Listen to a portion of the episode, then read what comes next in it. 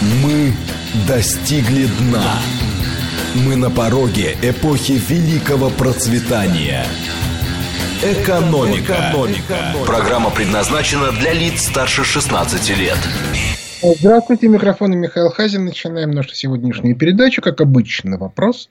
Вопрос звучит так. Ну вот после скандальных откровений бывшего канцлера Германии Меркель, которым она говорила, что и не собиралась выполнять подписанные там Германией Минские соглашения, а можно ли доверять западным партнерам? Варианты. Да, можно. 8 495 134 27 35. Ответ. Да категорически нельзя. 8 495 134 27 36. Наконец, вариант третий. Иногда можно, но нужно при этом их очень жестко контролировать. 8 495 134 27 37. Еще раз. 134 27 35. Можно доверять. 134, 21, 36 нельзя доверять. И, наконец, 134, 27, 37 в зависимости от обстоятельств и, соответственно, нашего контроля. Значит, э, ну, собственно, теперь самая важная, интересная часть, которая касается тех событий, которые произошли за неделю, это вот а, как бы западная истерика. Частично я ее уже рассказал в комментариях к текущим событиям, но а, комментарии текущим э, событиям это общая картина, а сегодня бы хотелось как бы рассказать немножко не, некоторые детали смысла смысл происходящего. Значит, а, весь фокус состоит в том, что а, политики, которых мы традиционно на Западе считаем фигурами самостоятельными, на самом деле таковыми не являются. Однако утверждение о том, что они ну уж ну, ну совсем марионетки, тоже не совсем правильно. И в «Лестнице в небо» я об этом подробно писал. Это а, люди, находящиеся на довольно высоких позициях в западных властных группировках, но не самых высоких. Это очень хорошо видно по риторике Меркель. Дело в том, что риторика Меркель связана как раз с тем, что она, при том, что она казалась частью немецкой элиты, сегодня понятно, что она была частью исполнительской элиты но не верхней политической элиты, не в состоянии защитить своих соратников, которые в рамках начавшейся охоты на ведьм, причем правых ведьм в Германии, э, вполне себе могут стать жертвой. Более того, не исключено, что это люди, которые с Меркель там что-то согласовывали, о чем-то договаривались и так далее и тому подобное.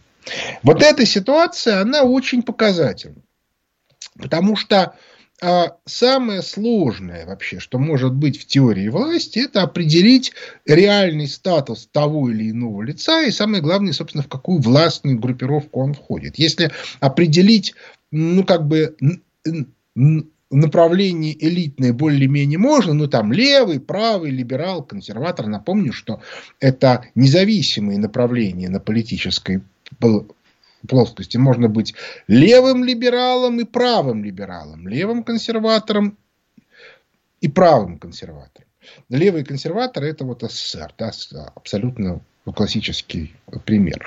Так вот, а, а, если мы будем а, внимательно а, изучать, то мы начинаем ну, как бы понимать картинку сильно более четко. Так вот, весь фокус состоит в том, что а, политическое направление для властных группировок задается лидерами этих властных группировок. И в этом смысле премьеры, президенты и прочие не имеют права менять политическое направление. Они не главные. Но зато в рамках этих политических направлений они имеют некоторую свободу управленческую и часто очень большую. Именно по этой причине предъявлять претензии там, Шольцу а, или еще кому-то за то, что они тащат Германию в пропасть невозможно, потому что он работает в рамках той властной группировки, которой он принадлежит. А это властная группировка международных банкиров, которым глубоко начхать на Германию как таковую. Им и на Соединенные Штаты Америки начхать. Что хорошо видно по Байдену, который как бы вполне тащит Америку в пропасть. Это не, этого никто не понимает. Там. Ну, за исключением там, Трампа еще нескольких человек. И только совсем недавно об отдельных элементах того, что делает Байден, стало можно говорить. Тот же Трамп, как мы знаем, проиграл ровно потому, что с 16 по 20 год он не мог произнести вслух ключевую фразу, что невозможна реиндустриализация Соединенных Штатов Америки, пока существует действующая финансовая система. Ну, значит, мы теперь останавливаем голосование. У нас 8 человек считает, что Западу можно верить.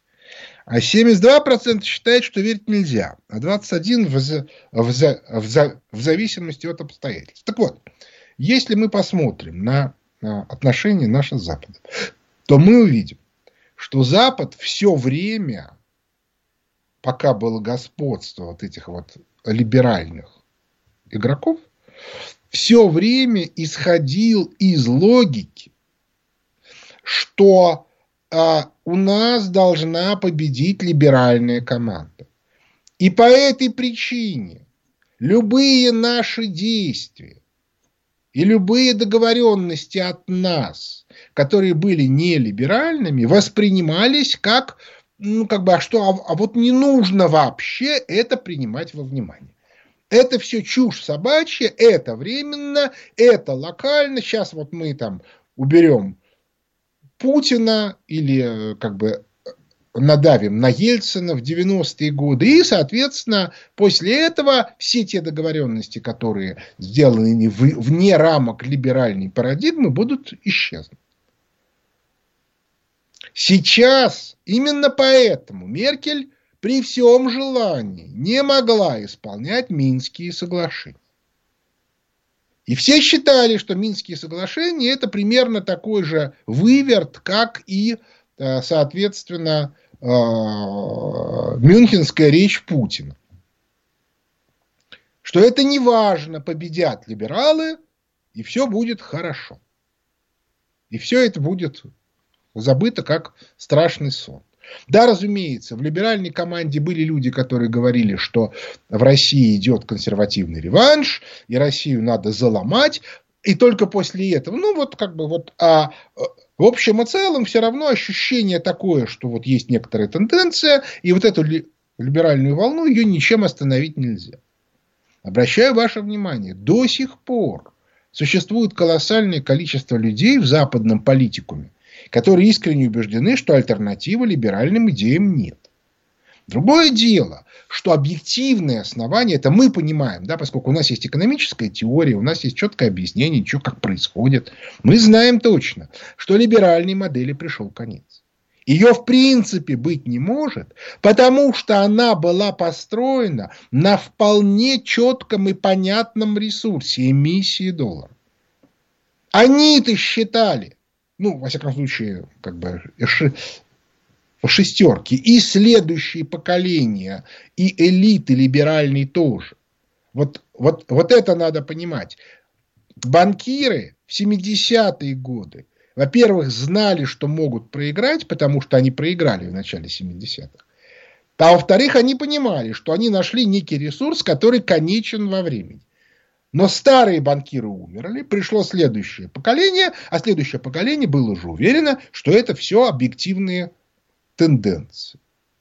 И они начали перестраивать мир под себя. Вся вот эта вот э, э, либеральная бесовщина, включая там ЛГБТ, разрушение семьи и так далее, это вот все туда. А сейчас неожиданно оказалось, что ресурса нету. Все, он закончился. При всем желании это невозможно. Вот эту ситуацию изменить невозможно. И что делать? И тогда они начинают беситься. Вот э, если мы посмотрим на ситуацию с дождем в Риге, с арестами аристократов и военных. Ну, для Германии аристократы и военные это очень близкие страты общественные. А это все, ну, потому что в XIX веке практически все офицеры были аристократами. Ну, во всяком случае, большинство. Хотя и не всегда. Например, начальником генерального штаба германской армии во время Первой мировой войны был еврей, который уж точно не мог быть аристократом. Ну и так далее и тому подобное. А, значит, э, вот, э, вот это вот, это все следствие а, того, что либеральные элиты политические чувствуют, что у них что-то не получается. Я не знаю, читали ли они там мои книги, читали ли они других авторов, которые пишут про неизбежность поражения всей этой либеральной команды. Э, но да, они сейчас столкнутся с чрезвычайно тяжелой картиной мира по банальной причине, потому что управление своими собственными массами народными, социумом, социально-политическое управление осуществляется через средний класс, а средний класс исчезает. И что они будут делать, непонятно. Для того, чтобы управлять большой массой раздраженных бедных, нужны консервативные методы. Ну, то есть, либо физическое давление, либо воспитание. Воспитание идет через семью. Семья разрушена. Ну, школа раньше поддерживала семью, сейчас школа, наоборот, работает против семьи, восстановить это быстро невозможно, это десятилетие. А разрушение среднего класса произойдет крайне быстро. Что в этой ситуации делать? Восстанавливать семью? А как? Понимаете, это же, это же некоторая ответственность. То есть вы воспитали, считайте, два поколения людей, которые совершенно не считают, что они несут ответственность в том числе за своих детей. И что вы с ними будете делать? Как вы с ними будете э, работать. Непонятно. А кроме того, э, э, прочная семья у, как это называется, не у христианской Европы, например. Она у исламской Европы. А исламская Европа будет говорить, а что это мы будем в нашей семье воспитывать консервативные ценности вашего государства. Давайте мы создадим свое государство, давайте мы будем управлять этим государством. И тогда мы в наших семьях будем воспитывать, соответственно, правильное отношение к этому государству. А вы тут при чем? Вы же сами своими руками все порушили. Ну, так идите в лес это будет очень серьезная проблема. Я вообще не знаю, как они с ней будут справляться. То есть у меня даже мысли нет, да, как это можно сделать. Я думаю, что Западная Европа, ее ждет разрушение именно государства. Может быть, останется католическая часть, вот то, что мы говорили, Австро-Венгрия.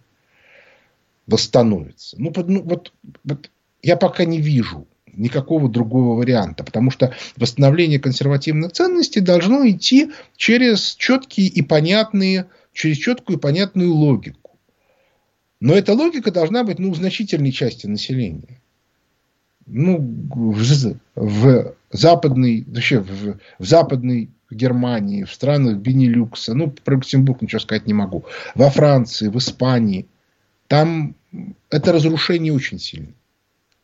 Как они это будут восстанавливать и смогут ли они это сделать, я не знаю. А э, я не исключаю, что будет такая же ситуация, как при великом переселении э, э, народов в середине первого тысячелетия нашей эры. То есть будут разрушаться государства, создаваться новые государства. Вот. И с этим ничего нельзя будет сделать, потому что а, те силы, которые а, справятся с либералами и придут к власти, ну, условно говоря, да, например, во Франции может произойти военный переворот, и к власти придут консервативные военные э, круги. Это нормально, но опираться они на кого будут? А в Германии на кого они будут опираться? На молодежь, ну, во-первых, ее мало, той молодежи, которая германская, а больше, а значительное количество молодежи, какое там самое модное имя сейчас, Мухаммед? Да, во многих западных странах, западноевропейских. А, а эти люди, которые будут говорить, ребята, почему мы должны вас слушаться? Не, мы согласны, да, вы, вы там говорите о консервативных ценностях, но вот смотрите, а вот школа абсолютно либеральная, а что нужно выгнать всех учителей? Ну давайте выгоним, а новых это откуда мы возьмем? А новые кто будут? Мусульмане? Где вы возьмете консерватор? То есть вот, э, вот эта вот картинка, с которой совершенно непонятно, что делать. Падает очень сильно рождаемость. Она, кстати, у нас тоже падает. И это очень опасная ситуация, с ней надо что-то делать. Вот. Но у нас я, я рассчитываю, что все-таки удастся немножко вернуть ситуацию. Вот. И, кстати, в этом смысле я очень рассчитываю на мигрантов, именно мусульманских.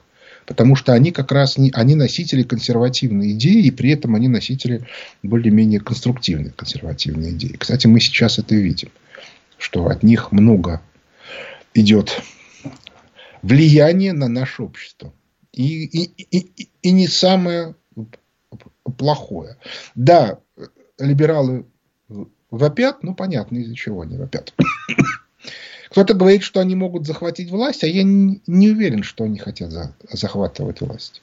Понимаете, тут есть очень, очень важная штука, и я с этим сталкивался.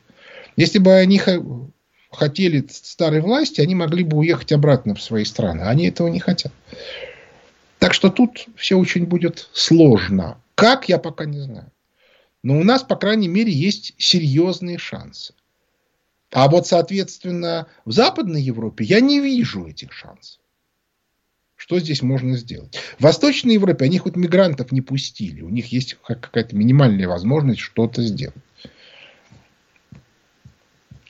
В общем, а, мы видим, что либеральные политические элиты и их и представители властных группировок либеральных, которые являются премьер-министрами, министрами, депутатами и прочими, так сказать, формальными политическими лидерами Евросоюза, а, проявляют уже настоящую истерику. Они не знают, что делать, они не знают, как делать, они не знают, куда деваться, как рваться. И начинают по этой причине бороться с проявлениями консервативной мысли, ну, вот такими вот глупыми вещами, как арест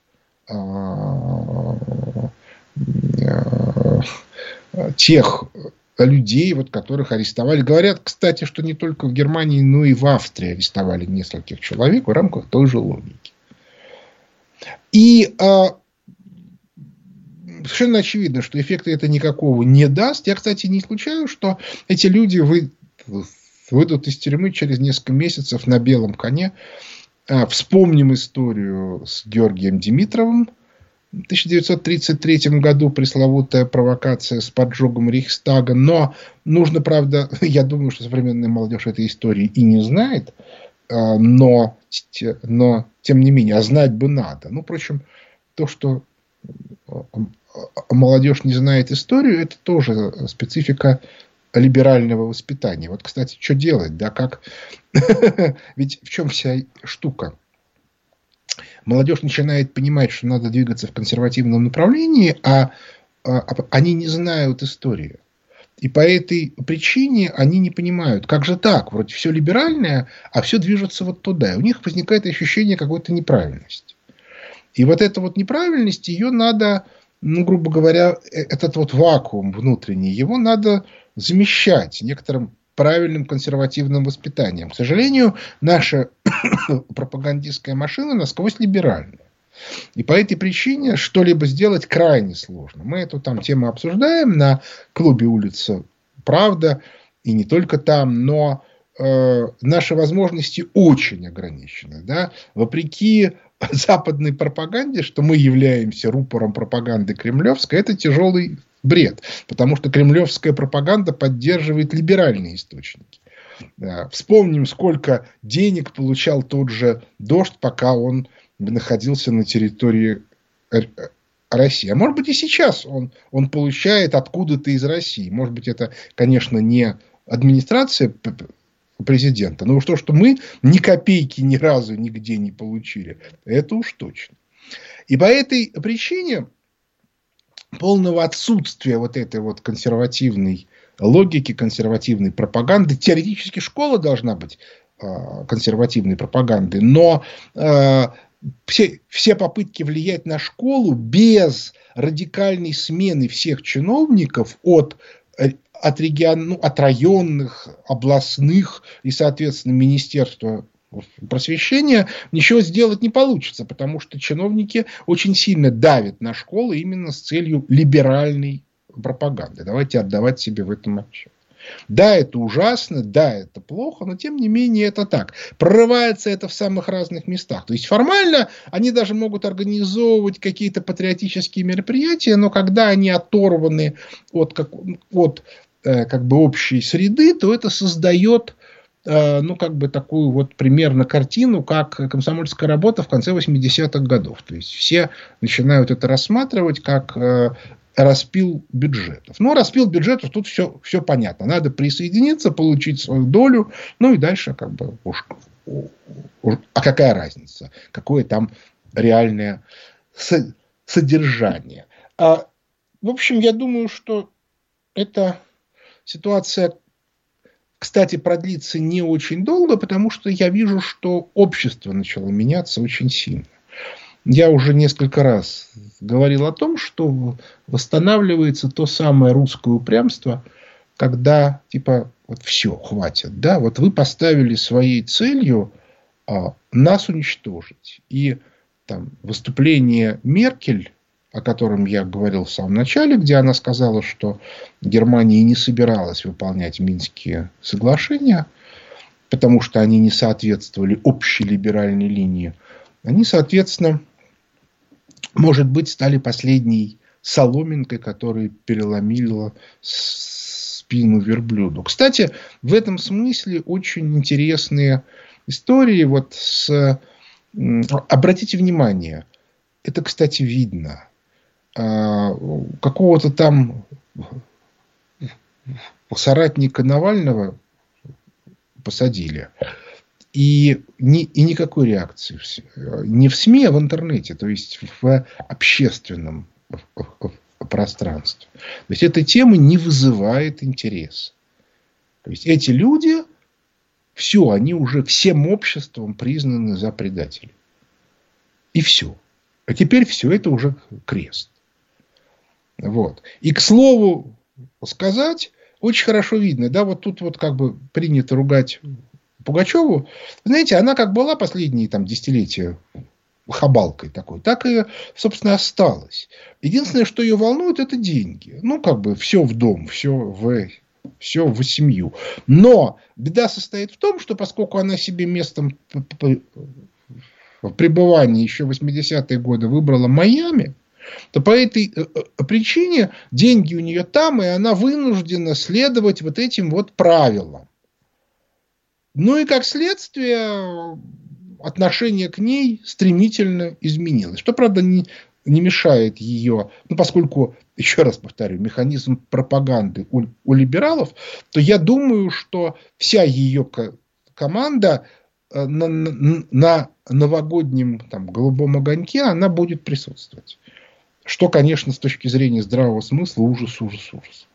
Ну вот, их же слушать нельзя, на них смотреть нельзя. Но никуда не денешься, пока мы не заменим вот эту пропагандистскую машину либеральную, она будет, она будет транслировать вот эту вот логику. Это логика 80-х годов. Мы идем в либеральное общество. Да мы давно не идем в либеральное общество. Нет, нет, нет. нет. Сидите в, в либеральном обществе мы так решили. В общем, я могу сказать одно только, что процессы по разрушению либерального мира идут уже очень активно, и только сейчас они стали выходить в, публичное поле, и это надо понимать. Перерыв на новости. Экономика. Экономика. Возвращаемся в студию микрофона Михаил Хазин. Начинаем отвечать на вопросы слушателей. Здравствуйте. Здравствуйте, Михаил Леонидович. Здравствуйте. Виктор Михайлович из Домодедова. Да, слушаю вас. Михаил Леонидович, э, проясните, пожалуйста, что у нас происходит в экспортном секторе. Мы э, производим продукцию, э, значит, продаем ее на запад или на восток, получаем э, за нее э, в недружественной валюте, которую мы не можем использовать или можем использовать? Ну, во-первых, мы а. можем получать не в недружественной валюте, а в дружественной валюте. Это во-первых. Во-вторых, э, даже если мы получаем в недружественной валюте, то теоретически мы можем ее менять на ту которая нам нужна. Ну а третье, э, никто не отменял бартер. То есть э, расчеты могут вестись в любой валюте, а, собственно, реальные деньги не, не использоваться. Недружественные. Ну и так далее и тому подобное. То есть я бы в этом смысле не стал бы... Заткнись. Тут вот, понимаете, стало тепло, и по, и по улицам бегают кошки.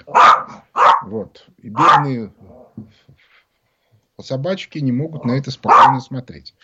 Значит, э, поэтому я считаю, что, собственно, ничего страшного тут особо нету. Но да, конечно, надо постепенно переходить на другие валюты, о чем, собственно, президент России постоянно говорит, а Центробанк и Минфин саботируют.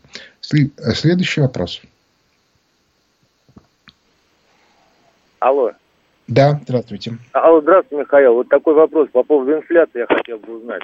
Вот э, у Эрдогана 80% инфляции. И, в принципе, живут как бы ничего. А в Европе там 12-14%, и уже там паника, шум, что, что случилось? Ну, ну, во-первых, у них там в промышленности за 40 во многих странах. А, а, а проблема вот в чем. Дело в том, что Евросоюз живет в своей валюте. И поэтому у них меняется линейка.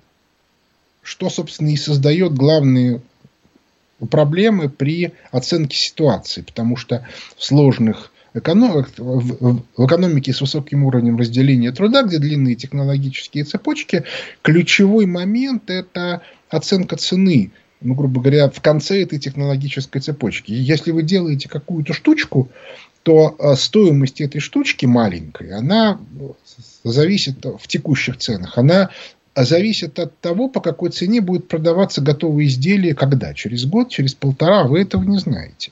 И по этой причине, если вы возьмете слишком много, у вас не купят. А если возьмете слишком мало, то вы через год обанкротитесь. Потому что вы, вы возьмете кредит на то время, до тех пор, пока будет продан конечный изделие. Когда вам придут деньги, то начнется катастрофа. Что касается Турции, ей значительно легче, потому что это экспортная экономика, хотя, правда, в последнее время у нее начались проблемы, и она просто расплачивается национальными деньгами, а считает она в каких-то внешних деньгах, и ей поэтому наплевать. То есть, если у вас внутренняя инфляция 80, а внешняя в евро 10, то, ну, в общем, то считайте, что у вас инфляция не больше 10 с точки зрения прогнозирования. То есть в этом смысле я проблем никаких для, для, для них не, не вижу. Другое дело, что у них и промышленная инфляция за 100%, то есть цены вырастают в два раза за год с лишним. Это, конечно, не полезно. Но вот я тут был в Турции по пару дней, и я, и я могу сказать, что на некоторые продукты питания и одежды там, конечно, рост цен меньше. А на какие-то, да, действительно очень большой. Следующий вопрос. Алло. Алло, здравствуйте. Здравствуйте. Это говорит Москва, да, их э, задать можно, Михаил Леонидович? Да, да, да, задавайте, задавайте, слушаю вас. А, меня Сергей зовут из Подмосковья. Угу. Хотел такой вопрос задать. Вот мне пару лет назад наш верховный главнокомандующий сказал такую фразу, что все мы были идейными коммунистами. Ну, явно, наверное, и себя имею в виду. При этом на э, своих выступлениях он регулярно цитирует Солженицына, что как-то вот у меня в голове это не совмещается, не вяжется. Не могли бы вы как-то это прокомментировать? Ваше мнение интересно. Ну, вы знаете, тут на самом деле нужно учитывать одно очень важное обстоятельство. Дело в том, что, собственно, вот я про это говорил в первой части, про, по части внутренней свободы. Дело в том, что идейный коммунист в нашей стране это всегда было личное самовосприятие. И этот идейный коммунист мог, например, вполне себе игнорировать отдельные положения официальной государственной политики, считая, что это дурость. То есть вот внутренняя свобода это такое неотъемлемое свойство русского человека в широком смысле, ну советского человека. Ну на самом деле советский человек в данном случае продолжение как русской цивилизации. И по этой причине вы говорили, ну да, вот я как бы да, ну тут да, тут дурная пропаганда, тут, значит, идиоты, чиновники, там еще чего-то, но я, в общем, идейный коммунист. Солженицын, безусловно, враг. Тут даже и, и вопросов нету. Хотя сам он, он себя таковым не считал. Но дело в том, что для него, понимаете, в чем дело? Для Солженицына, ну, во-первых, нужно сразу сказать, да, Солженицын это проект КГБ. Той части КГБ, которая поставила на разрушение СССР. Да, мы всю эту линию знаем. Да. Андропов, а, соответственно, Яковлев, а, Шеварнадзе, вот эта вот линия. И а, они вполне целенаправленно поддерживали линию на разрушение. Вот, собственно, Солженицын это как раз часть этого проекта. И, но тут есть тонкость. Дело в том, что он, будучи врагом а, советской власти, при этом оставался, ну, как бы он считал, что он патриот России, той старой. Ну, в некотором смысле это достаточно частое явление, потому что, например, моя э, бабушка, про, э, про которую я, я, я рассказывал, которая дочь, в общем, богатого человека, который всю жизнь воевал с советской властью, а, богатого до революции, она никогда не могла забыть, как они хорошо жили. С другой стороны, по другой линии я хорошо знал, как они бедно жили до революции и насколько, ну, как бы именно с точки зрения как бы перспектив образовательных, в частности, изменилась их жизнь в лучшую сторону. Хотя они совершенно э, в советском смысле богатыми людьми не стали. То есть, э, в той семье там не было ни машины, ни дачи, только вот квартира была. Единственное, что они получили от советской власти. И по этой э, причине э, каждый человек, и Путин в том числе, он объяснял, что он был идейным коммунистом в том смысле, что он воспринимал как бы коммунистическую партию как некую силу, которая поднимает страну. Поэтому, кстати, те люди, которые воевали с, с КПСС в конце 80-х, кстати, Солженицын тоже воевал, но Солженицын воевал с КПСС как вообще силой, не в ее последнем варианте, который разваливала страну. То вот тут нужно очень аккуратно разбираться, с чем именно человек воевал и как. То есть я никогда не был членом КПСС, а, потому что я считал, что это неправильно. Вот, ну вот уже в тот момент, когда я стал более-менее осознанным, то есть это где-то начало 80-х, я уже понимал, что те люди, которые олицетворяют вот, коммунистическую партию Советского Союза, молодые, старых я, я еще тогда не видел, я их увидел позже, я их увидел, когда в Минэкономике пришел, увидел там старых газплановцев и некоторых других, и даже некоторых членов Политбюро. Так вот, а вот тогда, в начале 80-х, я уже понимал, что это люди, которые ради личных интересов развалят страну на раз. Что они, собственно, и сделали.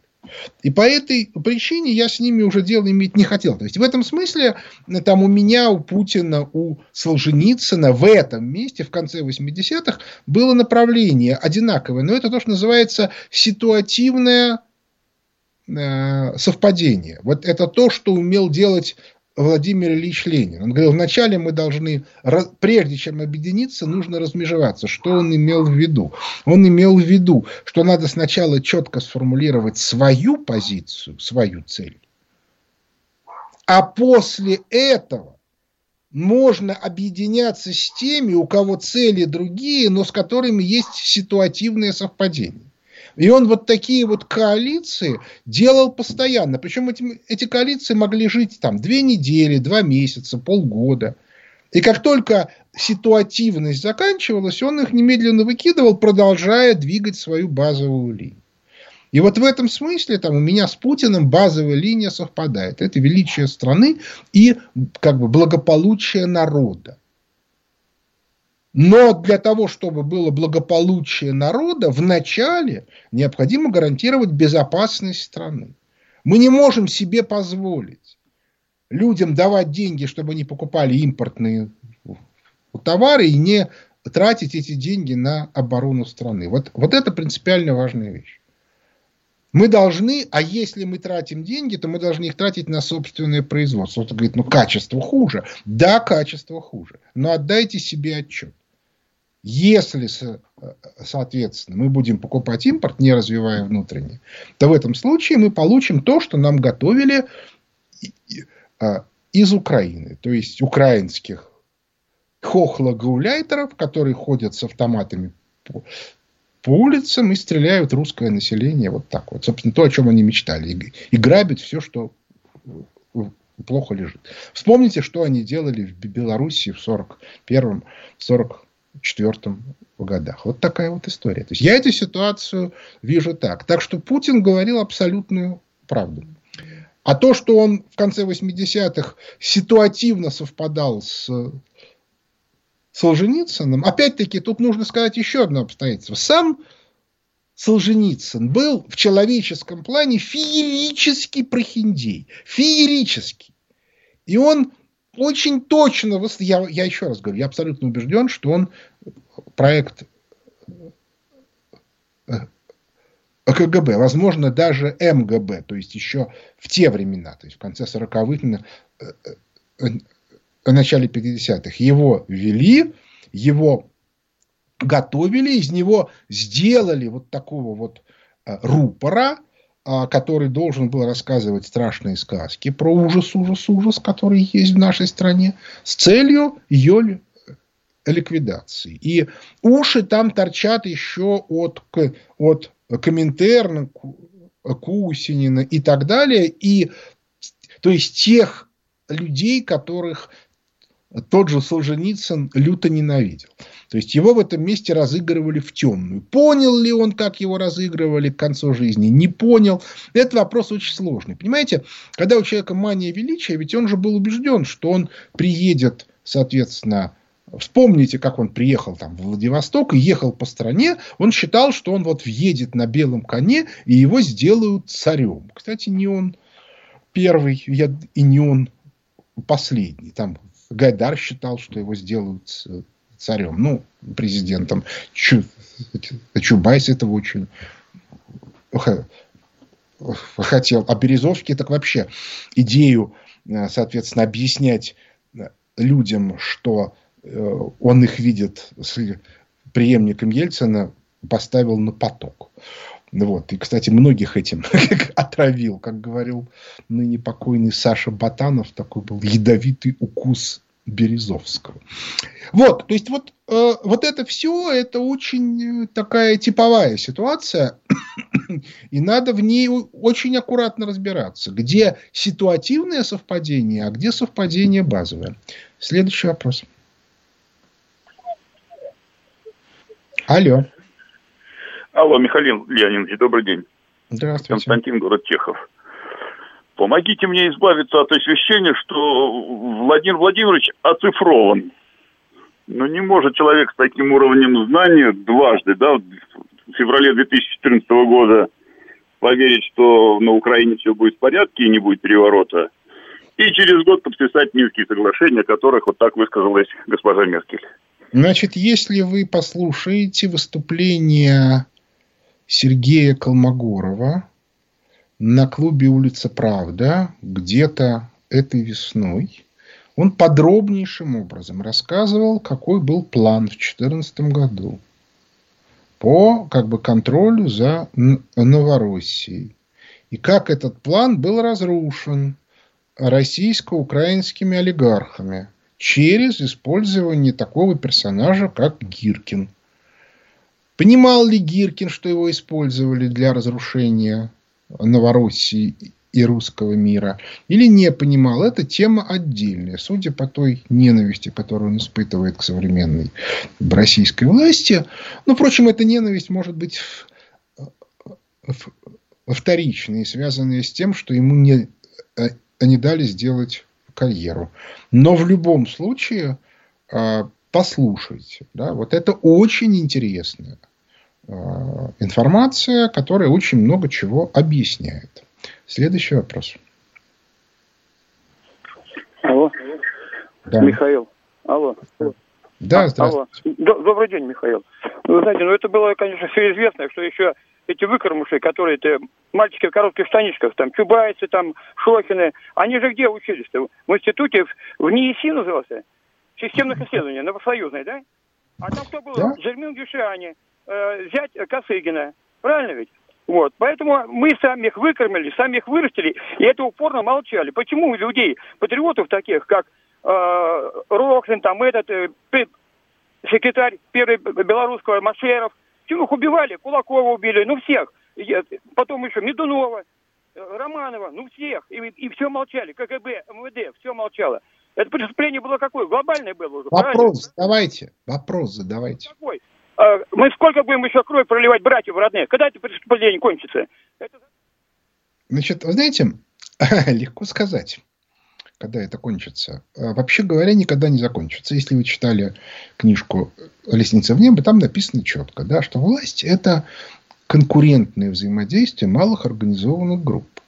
И поскольку в мире существуют элиты – которые Россию сильно не любят, они неизбежно выращивают клоны, которые с нами воюют. И как бы эти клоны, они у нас прорастают, так или иначе. Да, с ними нужно бороться. Но даже Сталин их не смог побороть, потому что линия Кусинина, частично Хрущева, Андропова и вот, вот туда, она себе вполне себе процветала и в конце концов стала причиной разрушения СССР. Давайте смотреть в правде в, в глаза. Поэтому как бы, постоянная борьба – это вещь абсолютно неизбежная. Почивать на лаврах не, не, невозможно. То, что они враги, да, враги, даже вопросов нет. Следующий вопрос. Здравствуйте, Михаил. Здравствуйте. Поскольку вы среди врагов э, сказать, э, России назвали фамилию Андропова, да. вот, э, у меня к вам очень большая просьба. Назовите полную свою позицию по поводу этого человека. Насколько мне известно, у Путина другая позиция. Вот. И приведите пример на его наиболее ярких действий, направленных на разрушение нашей страны. В частности, вот я в последнее время слушаю много роликов Евгения Спицына. Вот там приводят разные факты, там смерть Суслова, там и других политических деятелей. Вот что это направлялось именно людьми, так сказать. Я не занимаюсь конспирологией. Значит, по поводу Спицына ничего сказать не могу. Я, я его выступлений не слышал. А, да, он на эту тему много говорит, но вы поймите, что э, я же занимаюсь, э, вот еще раз повторю, изучением таких вот крупных движений. Да, я четко совершенно вижу вот эту вот линию, которая начинается э, с Коминтерна, Кусинина. Кусинин единственный член Коминтерна, который остался после его ликвидации Сталином. Занимался он разведкой, может быть, именно поэтому его и не тронули. Ну, там еще нужно учесть, что он был первым секретарем Компартии Финляндии, то есть он должен был стать лидером Финляндии, если бы мы быстро выиграли войну 1940 года. А дальше, соответственно, а, а, то, что Андропов ученик Кусинина, это известно.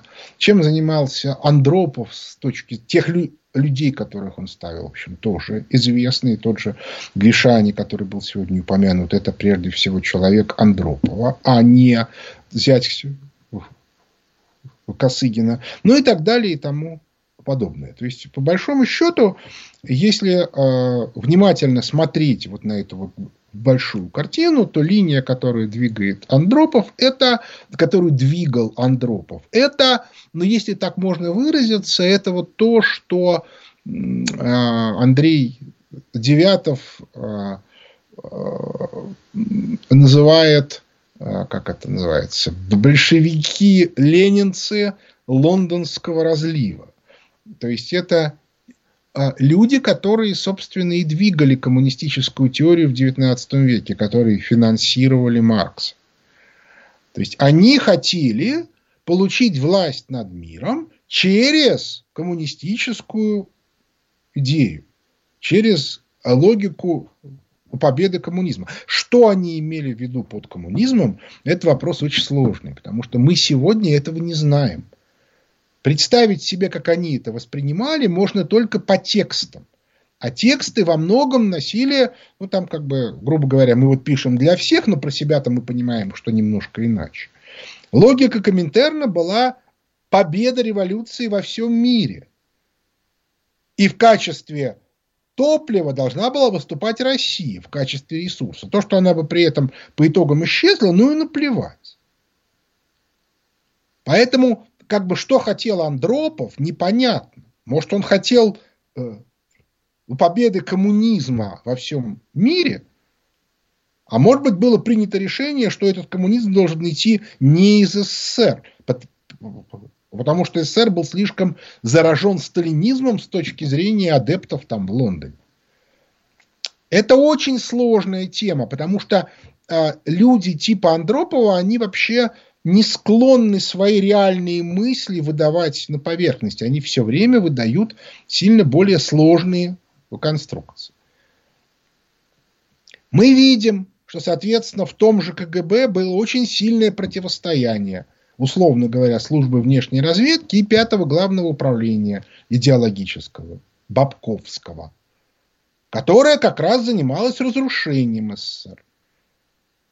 И Гусинский это была рука Бабкова, а вовсе не, э, соответственно, не, не Бабков работал у Гусинского. То есть это все очень сложное и очень, э, как бы это нужно очень тщательно анализировать. Люди, которые с этим сталкивались, они знают просто, как а, люди, работающие на пятое главное управление, ликвидировали как бы много чего разумного, доброго и вечного, что происходило в СССР. Я как бы самолично в очень узком месте это видел. Более того, эти люди процветают до сих пор. Многие из них занимают высокие позиции. Так что жизнь штука сложная. И, и разбираться нужно очень тщательно, и не все можно сказать вслух, потому что это будет воспринято крайне болезненно обществом, если об этом сказать. Но, собственно, вот на этом наше время сегодня подошло к концу. У микрофона был Михаил Хазин. Благодарю за внимание. До свидания.